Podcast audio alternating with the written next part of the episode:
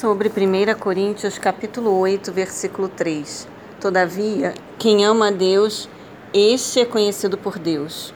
A cultura greco-romana, com seu culto aos deuses pagãos, permeava a vida de todos os povos atingidos pelo império. Atos 17, versículo 16. Esses conceitos culturais e religiosos influenciam nossa sociedade até hoje.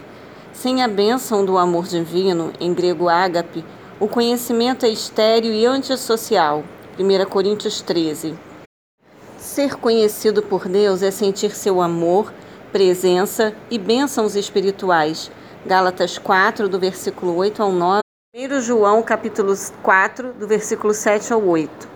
Os coríntios haviam escrito a Paulo perguntando sobre como agir em relação às carnes que sobravam dos sacrifícios oferecidos nos altares pagãos e eram comidas pelos sacerdotes e pelos ofertantes, junto com amigos e parentes, em festas públicas no templo ou vendidas no mercado. Alguns cristãos não viam problema em comer esse tipo de carne, até porque era difícil saber qual parte fora sacrificada. Outros já acusavam sérias dificuldades de consciência e medo de estarem pecando contra o Senhor. O cristão maduro sabe de seus que seus conhecimentos são limitados e que somente o Senhor conhece tudo e todos. Romanos 11, do versículo 33 ao 36.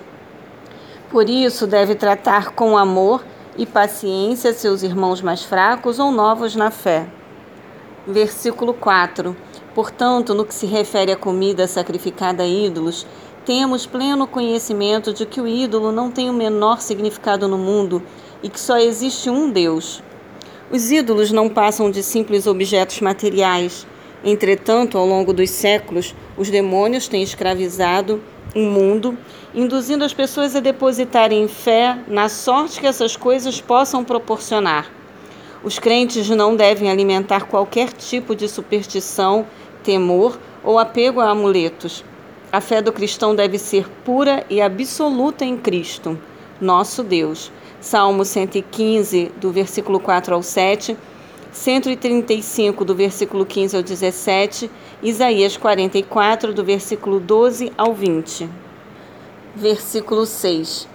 Para nós, contudo, há um único Deus, o Pai, de quem tudo procede para quem vivemos, e um só Senhor, Jesus Cristo por intermédio de quem tudo que há veio a existir e por meio de quem também vivemos.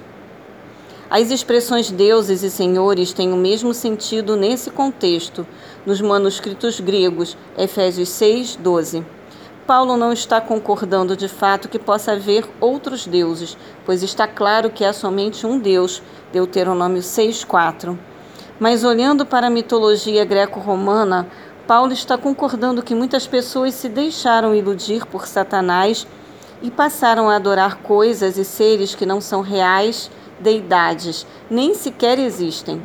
Deus é a origem primeira, o criador de tudo o que há, a criação. Deus Filho é a pessoa dinâmica da Trindade, por meio de quem todas as coisas vieram a existir. João 1, 3, Atos 4, 24, Hebreus 2, 10 e Colossenses 1, 16 versículo 13. Concluindo, se o alimento que eu como induz meu irmão a pecar, nunca mais comerei carne a fim de que não seja eu a causa do pecado dele. A palavra grega original, exousia, tem o sentido de autoridade, liberdade e direito. O crente é livre em Cristo. Entretanto, evita tudo quanto possa escandalizar ou prejudicar a fé de algum irmão mais fraco ou menos maduro Romanos 14, do versículo 13 ao 21. A expressão nunca no original grego é um negativo duplo enfático. Mateus 18, do versículo 6 ao 9.